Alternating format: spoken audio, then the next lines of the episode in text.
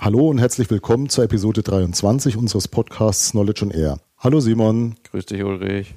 Simon, wir haben uns ja in vornehmer Zurückhaltung geübt in den letzten drei Monaten, muss man ja selbstkritisch sagen. Das hatte erfreulicherweise für uns beide ja Urlaubsgründe und dann halt auch viel zu tun. Nichtsdestotrotz wollen wir natürlich unseren Hörerinnen und Hörern signalisieren, dass wir noch leben und zwar auch als Podcaster. Was gibt's denn so an Dingen, die bemerkenswert sind, die in den letzten drei Monaten passiert sind? Ja, ich habe gerade mal geguckt. Ähm, wir haben Feedback bekommen. Zum einen mal, wer sich erinnert, wir hatten ja das Buch besprochen, das WBI von Reinhard Kalb. Der hat darunter nochmal einen längeren Kommentar geschrieben zu unserer Rezension. Wer mag, kann gerne auf knowledgeonair.de das mal durchlesen.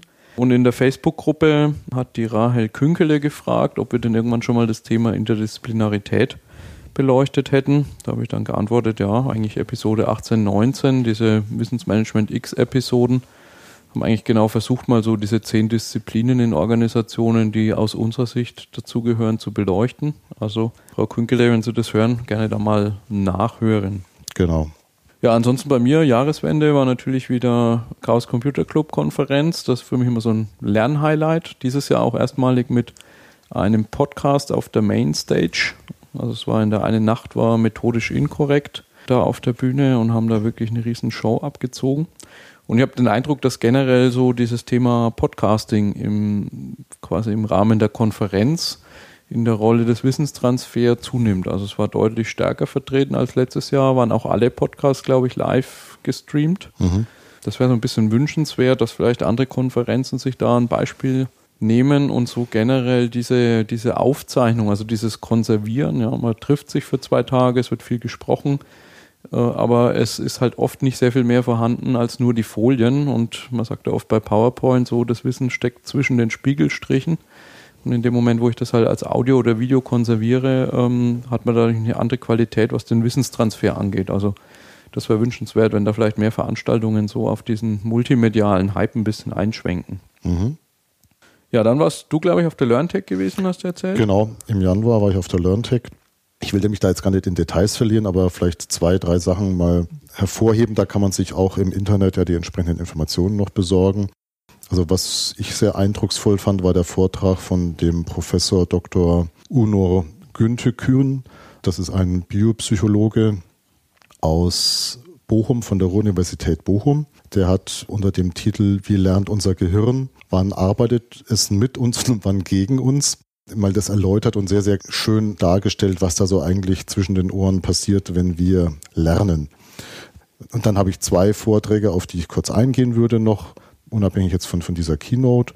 Das eine ist von Manfred Strobel und Frank Worm von der GlaxoSmithKline GmbH. Die haben gezeigt, wie sie wirklich mit sehr einfachen Mitteln E-Learnings produzieren. Also das ist mhm. wirklich sehr, sehr hands-on. Ähm, ist natürlich also von der Art und Weise, wie sie es aufgezogen haben, weil die Zielgruppe ist Vertrieb, auch entsprechend vertriebsorientiert ausgelegt. Da ist eine schöne poppige Geschichte manchmal dahinter. Auf der anderen Seite es ist halt einfach sehr, sehr authentisch, weil die das eben nicht irgendwie so mit so gelackten Figuren machen. Die entwickeln die Storyline selber. Die haben ehemalige Lehrer in ihrem Team, die diese ganzen Geschichten entwickeln. Ja, also die Didaktik ist schon sichergestellt, aber so von der praktischen Umsetzung her, da würde der eine oder andere vielleicht, der so von Agenturen E-Learning und Web-based Trainings kennt, würde sagen, ja, das ist ja doch ein bisschen cheesy, aber ich finde das eigentlich in dem Kontext sehr, sehr gut, genau, weil es authentisch ist. Und sagen wir mal so, es ist halt mit Bordmitteln gemacht. Man kann auch viel schneller reagieren, ja. Und das sind auch so Themen, die nur für eine gewisse Zeit auch Aktualität mhm. haben. Die müssen da relativ schnell wieder auf neue Dinge reagieren, auf eine Pandemie, die ausbricht. Da müssen die ihre Vertriebsleute halt relativ schnell schulen. Und das haben die eben alles in der eigenen Hand. Aber es ist natürlich ein bisschen hemdsärmlich alles gemacht. Aber ich fand es eigentlich richtig pfiffig. Ich glaube, es ist generell so ein Trend, dass mehr dass man mehr so in Richtung Mitarbeiterschulen, Mitarbeiter, ähm, Do-it-yourself-Anwendungen genau. geht. Also ich finde es super toll.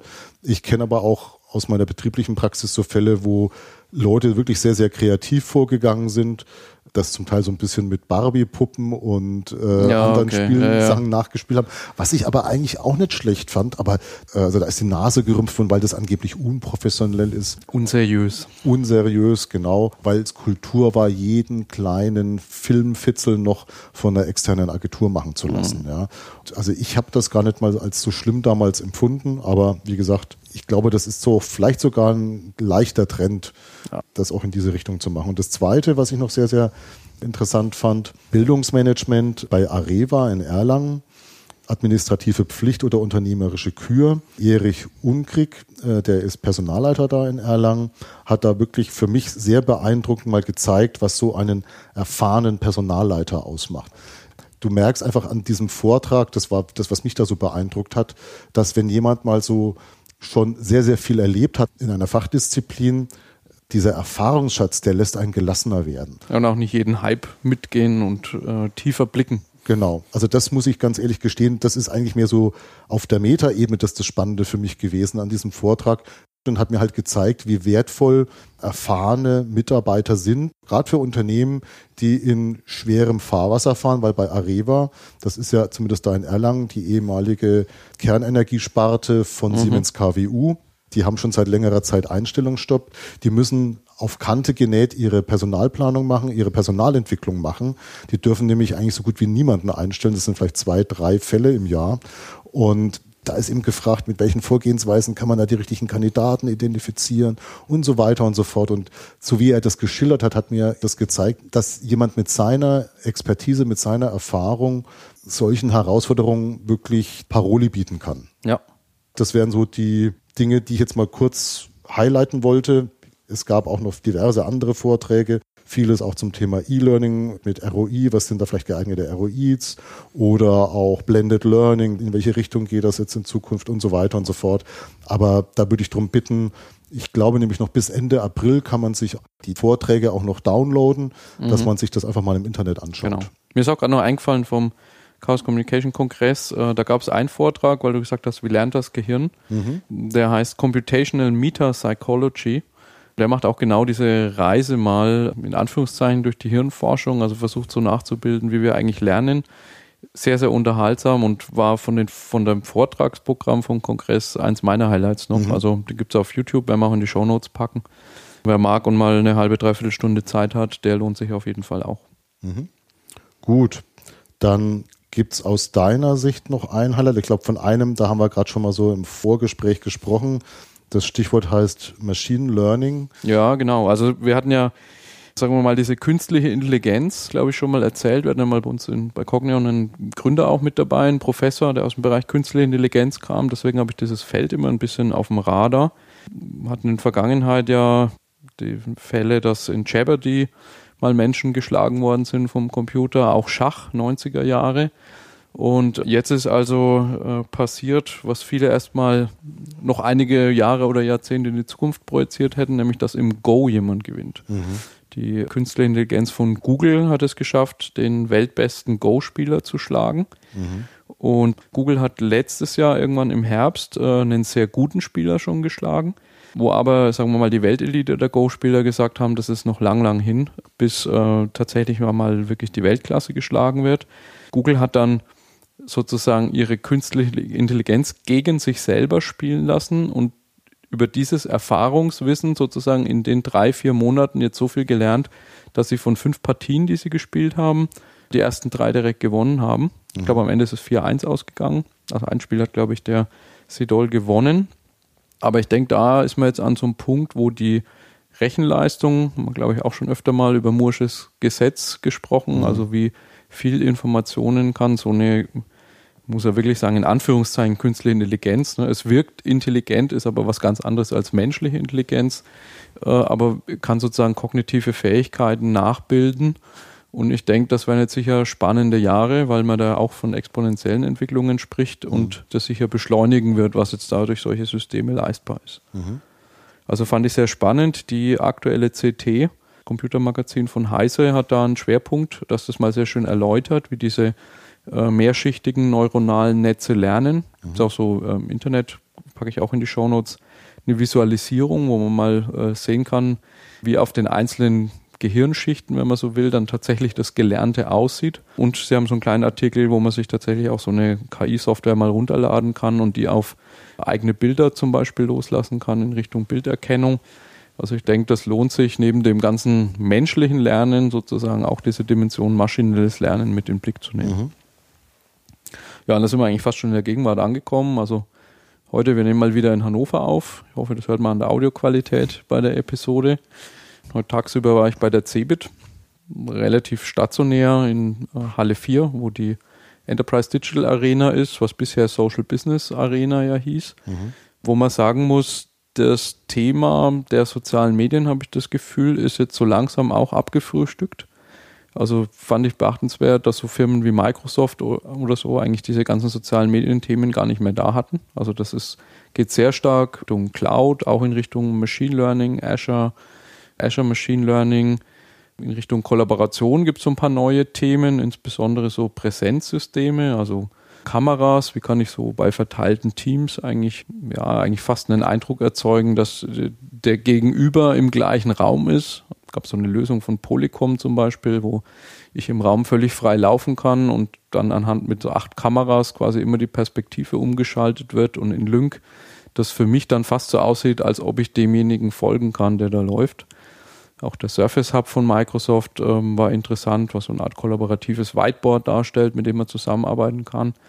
Also da habe ich auch das Gefühl, dass jetzt so diese Themen, die vielleicht die, dieses eher IT-orientierte Wissensmanagement in den letzten fünf, sechs Jahren ausgemacht hat, angefangen bei Wikis, Blogs, äh, soziale Netzwerke, äh, SharePoints in Unternehmen, dass das jetzt so mehr oder weniger im Unternehmen angekommen ist und sich da auch Plattformen wie die Cebit jetzt aufmachen, eben an neue Themen ranzugehen.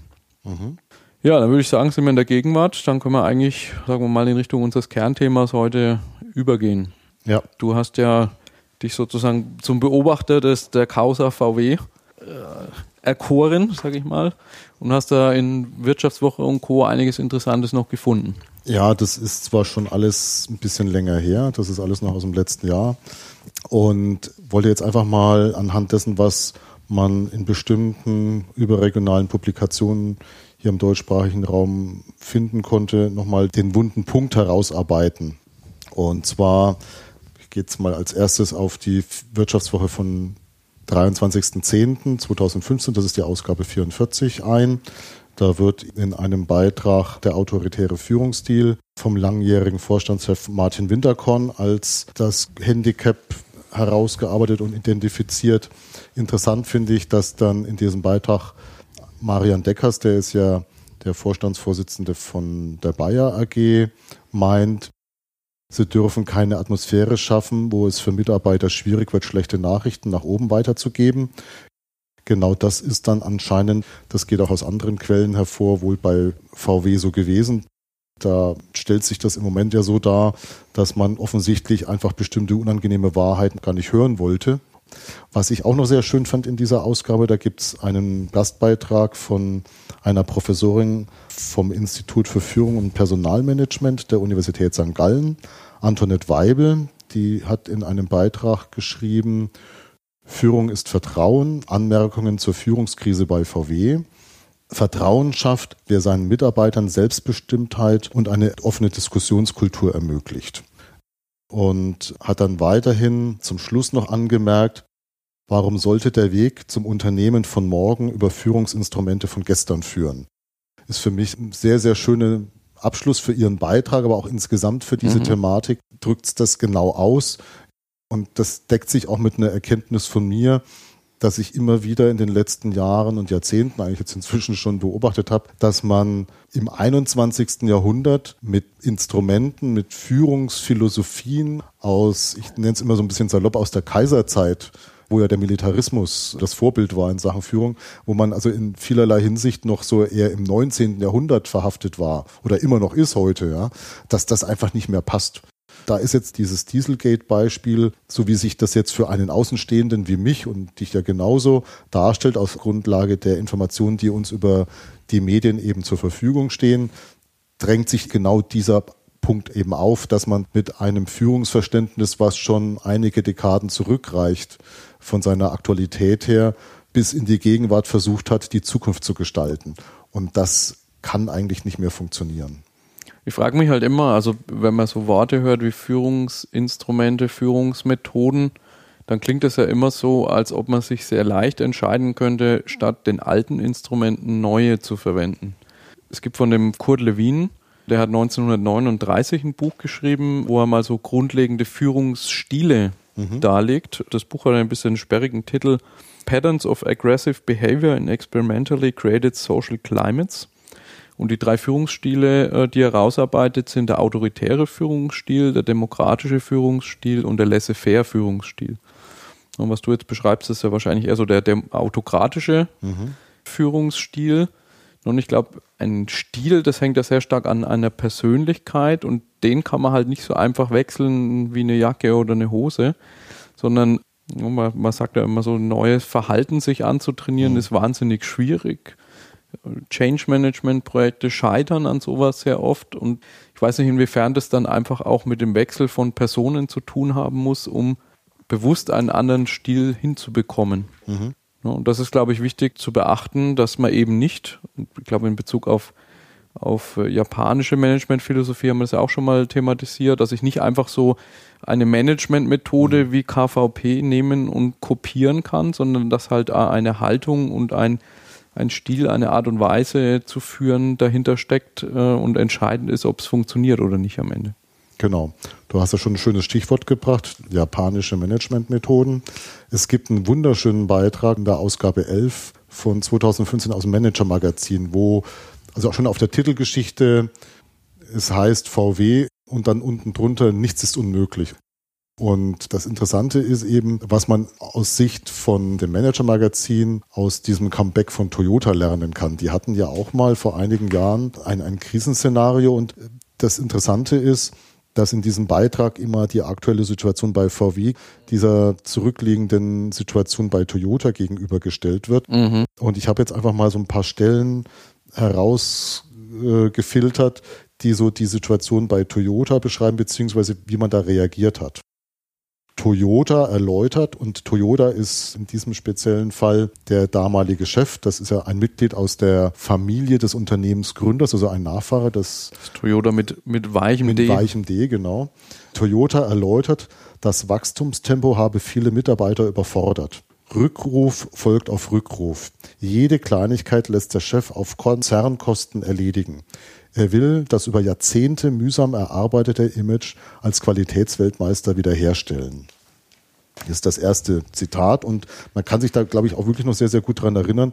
Das gab es ja schon jetzt gefühlt im Nachhinein, würde ich sagen, im Wochentakt Rückrufaktionen für Toyota-Fahrzeuge und wo man sich gedacht hat, um Gottes Willen auch wir beide, weil mhm. für uns ja Toyota immer so das leuchtende ja. Vorbild war als lernende Organisation.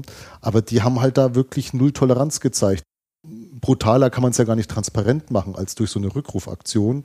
Also allein schon vom Image her sehr, sehr grenzwertig, weil man natürlich dann durch die Häufigkeit sieht, da ist wirklich viel falsch gelaufen. Auf der anderen Seite ist das meiner festen Überzeugung nach auch diese Form von Transparenz die einzige Möglichkeit, um wieder Vertrauen zurückzugewinnen. Glaubwürdig zu sein. Genau, Glaubwürdigkeit. Und es geht dann weiter. Japanische Werte zählen wieder, Qualität rangiert vor schnellem Wachstum und Gewinnmaximierung dem Ingenieuren in Toyota City selbstbewusst bis zur Arroganz verordnet der Konzernchef Ideengebern von außen zuzuhören. Auch eine Kooperation mit BMW, die Diskussion über einen gemeinsamen Bau eines Sportwagens gerät zur Lehrstunde. Die anderen können auch etwas, mehr als die Japaner dachten. Ja, also auch da mhm. nochmal wirklich jetzt gerade in so einer Krisensituation endlich mal so diese Überheblichkeit abstreifen das ist ja der erste Schritt, um besser zu werden. Weil Arroganz, Überheblichkeit macht blind, ja, für die eigenen Fehler.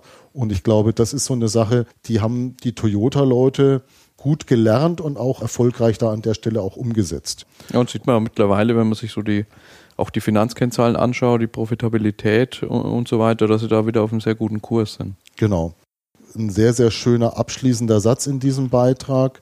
Wenn es jetzt um diesen Fall Toyota geht, gibt es da der lautet, die neue Bescheidenheit hat sich als Basis für neue Größe bewährt. Mhm. Sehr ja. schön, ja.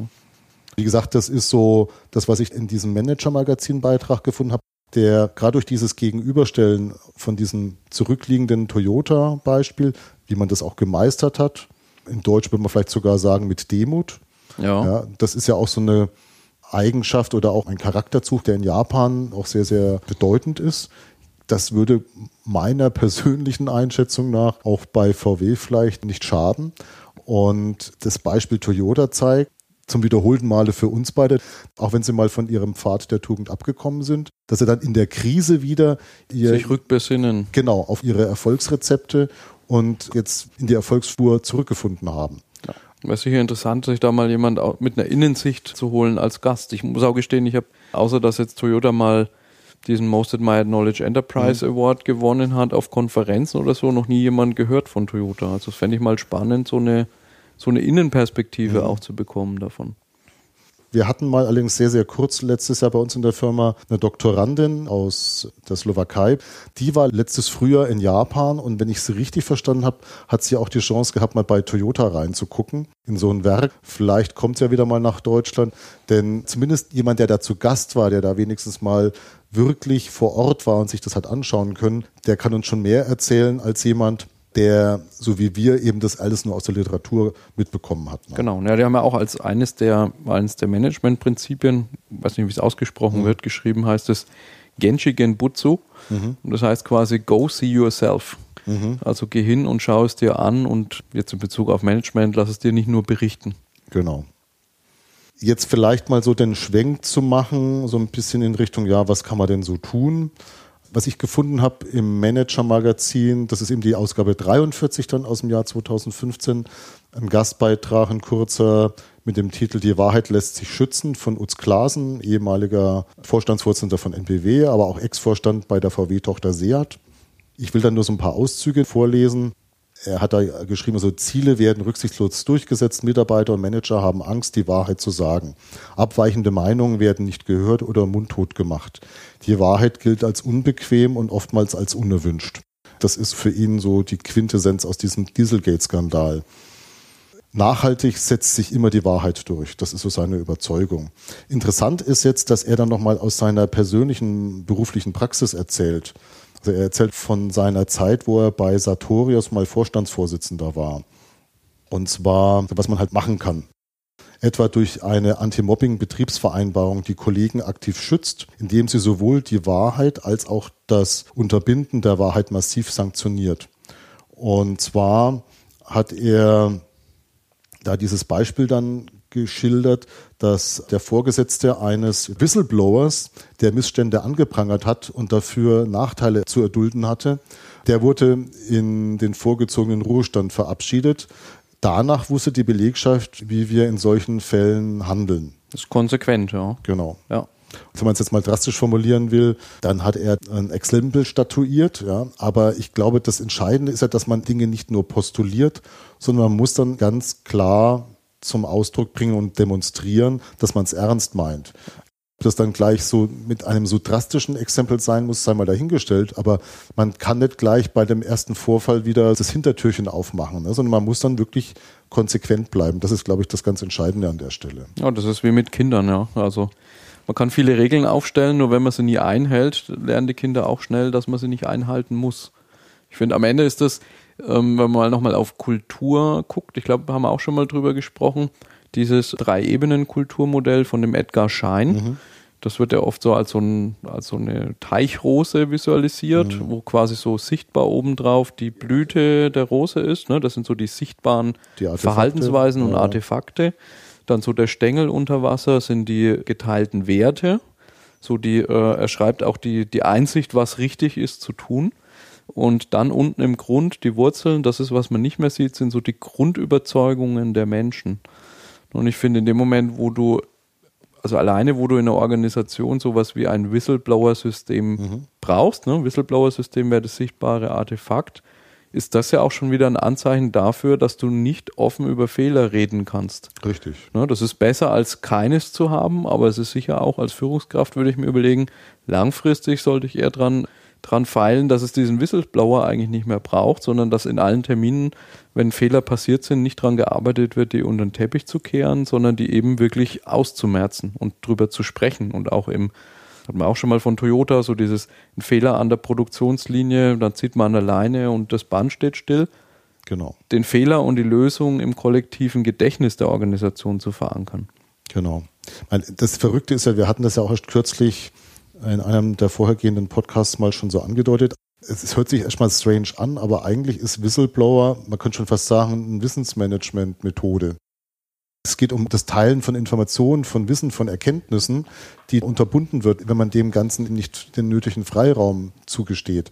Und ich kann mich noch daran erinnern, ich weiß leider nicht mehr jetzt spontan, in welcher Folge das war. Da ging es damals um Daimler in, in Podcast.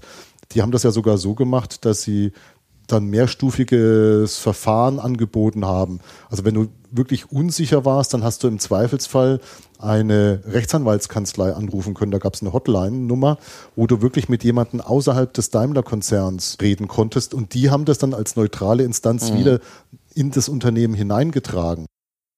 Und auf das Thema wollte ich jetzt gleich noch kurz auch nochmal in, in einem anderen Beitrag eingehen, nämlich so den Whistleblower.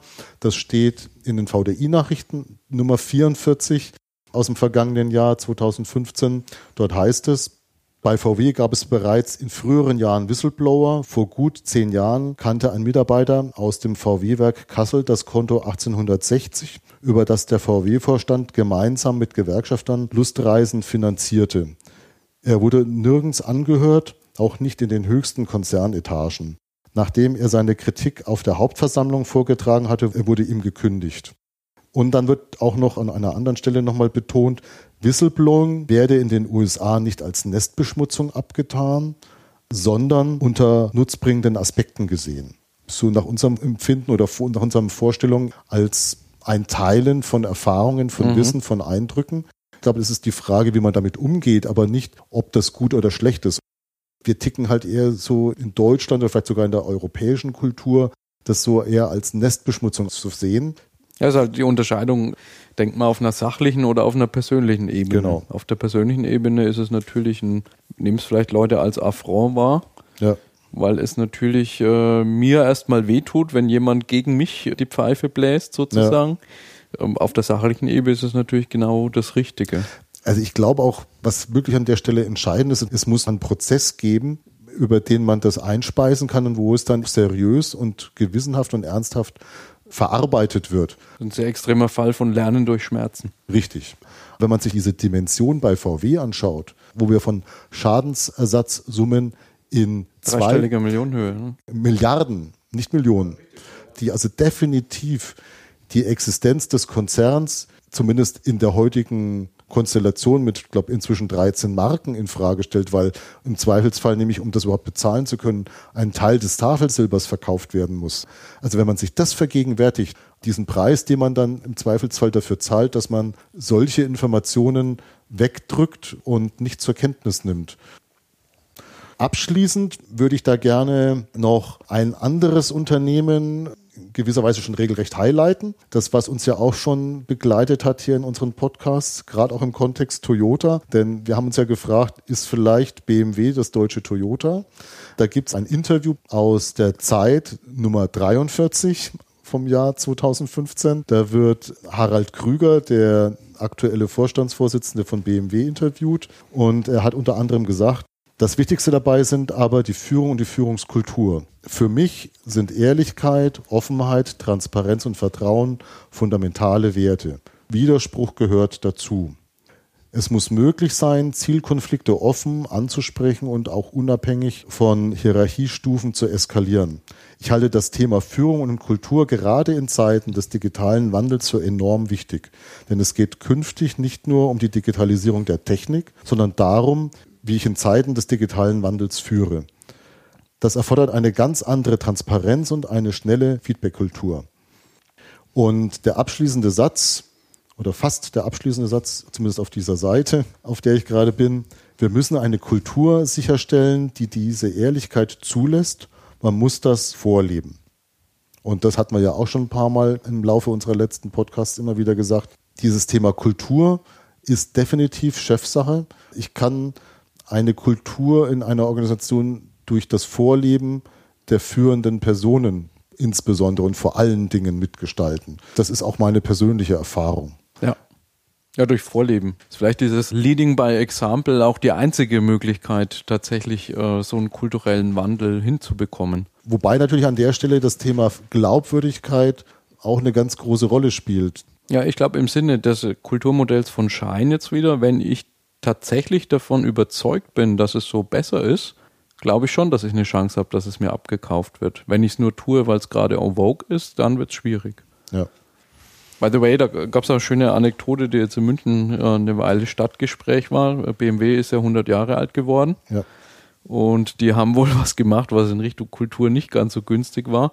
Da haben wohl die Top 2000 Manager ziemlich luxuriös die Feier begangen und die 30.000 Mitarbeiter mussten in der Allianz Arena bei einer Bockwurst mit einem Jutebeutel als Geschenk feiern. Oh.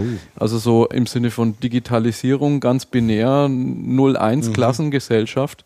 Ich war neulich in München, da hat mir das gleich brandheiß der Taxifahrer erzählt, dass das halt im Moment das Gespräch in der Stadt ist.